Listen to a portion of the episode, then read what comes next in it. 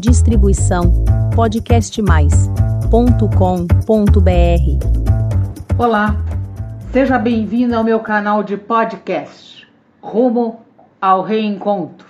Eu sou Tereza Faria Lima e hoje refletiremos sobre caridade a custo zero.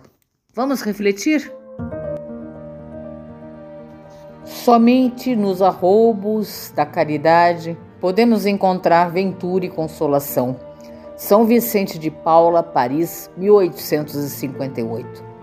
É voz corrente que o órgão mais sensível do corpo humano é o bolso. Criaturas existem que se completam dos excessos de variegados matizes e se prodigalizam supérfluos e mais supérfluos em detrimento do mínimo que poderiam fazer para os pobres e segregados, filhos do Calvário. Entanto, uma caridade existe que, praticada, em nada afeta a nossa economia financeira. É a caridade moral.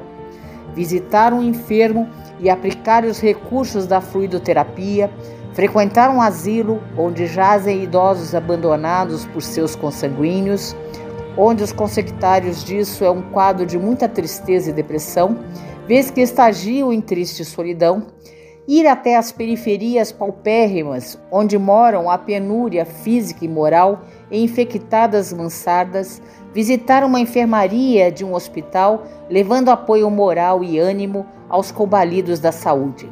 São atitudes cristãs que não nos vão empobrecer materialmente e, pelo contrário, enriquecer-nos-ão espiritualmente. Mas para o verdadeiro espírita cristão, isso ainda não é o bastante. Aprendemos com a irmã Rosália, que podemos exercer a caridade moral, que nada custa materialmente falando, embora seja mais difícil de exercer, quando nos suportamos uns aos outros na base do respeito mútuo e do desinteressado amor cristão. E segundo a amiga mentora, isso é que ao menos fazemos nesse mundo inferior, onde agora nos encontramos condenados a arrastar a grilheta somática. Grande mérito, acrede-me. Continua a esclarecer a mentora. Em um homem saber calar-se, deixando que fale outro mais touro do que ele. Saber ser surdo quando uma palavra zombateira se escapa de uma boca habituada a escarnecer.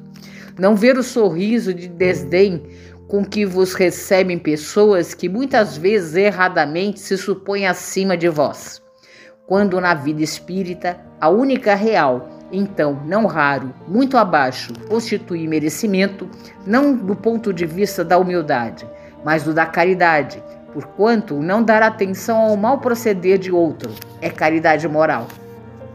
Essa caridade, no entanto, não deve obstar a outra. Tende, porém, cuidado, principalmente, não tratar com desprezo o vosso semelhante. Lembrai-vos de tudo o que já vos tenho dito.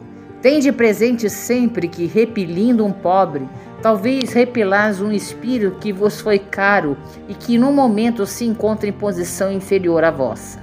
Encontrei aqui um dos pobres da terra, a quem por felicidade eu puder auxiliar algumas vezes, e ao qual, ao meu turno, tenho agora de implorar auxílio. Lembrai-vos de que Jesus disse que todos somos irmãos, e pensai sempre nisso antes de repelirdes o leproso ou mendigo. Um espírito protetor ainda amplia mais a área da abrangência da vera caridade ensinando. Amigos, de mil maneiras se faz a caridade. Podeis fazê-la por pensamentos, por palavras e por ações. Por pensamento, orando pelos pobres abandonados que morrem sem se acharem sequer em condição de ver a luz uma prece feita de coração os alivia, por palavras, dando aos vossos companheiros de todos os dias alguns bons conselhos, dizendo-os que o desespero, as privações azedaram o ânimo e levaram a blasfemar no nome de Deus. Eu era como sois, sofria, sentia-me desgraçado, mas acreditei no Espiritismo. E veja agora, sou feliz. Aos velhos que vos disseram, é inútil, Estou no fim de minha jornada, morrerei como vivi. Dizei: Deus usa de justiça igual para todos nós. Lembrai-vos dos obreiros da última hora. As crianças já viciadas pelas companhias de que se cercaram e que vão pelo mundo prestes a sucumbir às más tentações. Dizei: Deus vos vê, meus caros pequeninos. E não vos canseis de lhe repetir essas brandas palavras. Elas acabarão por germinar nas inteligências infantis, e em vez de vagabundos, fareis deles homens. Também isso é caridade. Em sublime e oportuna peroração Adolfo, bispo de Argel. Caridade sublime, palavra que sintetiza todas as virtudes. És tu que hás de conduzir os povos à felicidade. Praticando-te, criarão eles para si infinitos gozos do futuro. Enquanto se acharem exilados na terra, tu lhes serás a consolação e prelibar das alegrias de que fruirão mais tarde, quando se encontrarem reunidos no seio de Deus de amor. Foste tu, virtude divina, que me proporcionaste os únicos momentos de satisfação de que gozei na terra. Que os meus irmãos encarnados creiam na palavra do amigo que lhe fala, dizendo-lhe: É na caridade que deveis procurar a paz no coração, o contentamento da alma, o remédio para as aflições da vida. Oh, quando estiveres a ponto de acusar a Deus, Lançai um olhar para baixo de vós.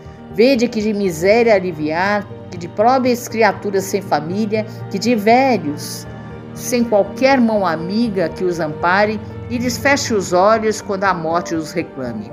Quando bem a fazer, ó, não vos queixeis, ao contrário, agradeceis a Deus e prodigalizai a mancheias a vossa simpatia o vosso amor, o vosso dinheiro, por todos que, deserdados dos bens desse mundo, enlanquecem na dor e no isolamento. Colhereis desse mundo bem doce alegrias e mais tarde só Deus o sabe. Já que o amor cobre uma multidão de pecados, conforme ensinou Simão Pedro, em 1 Pedro capítulo 4, versículo 8, então, aí as maneiras econômicas e viáveis de obtermos créditos para nossa tão onerada economia espiritual, lembrando-nos ainda de que os que possuem recursos materiais e pecuniários não pode olvidar de que eles não são inalienáveis, são simples empréstimos que a misericórdia divina aloca para as obras da grande confraria da caridade. Com relação aos recursos agendários imobilizados nos cofres do egoísmo e da usura, já dizia o padre Idelfonso da Silva: é uma felicidade prosseguirmos trabalhando, porque o homem que se contenta com a inércia, a pretexto de exibir ilusórias condecorações da riqueza material, é algo semelhante a um cadáver inanimado, apodrecendo num túmulo de ouro. Por tudo isso, inspirado compôs Casimiro Cunha, um gesto de caridade apaga muitas feridas. Um minuto de evangelho pode salvar muitas vidas. Boas reflexões. Essa foi a minha mensagem de hoje. Obrigada por ouvir. E caso queira receber o aviso dos novos episódios publicados do Rumo ao Reencontro, deixe o seu e-mail em meu canal de podcast. Até breve. Distribuição podcastmais.com.br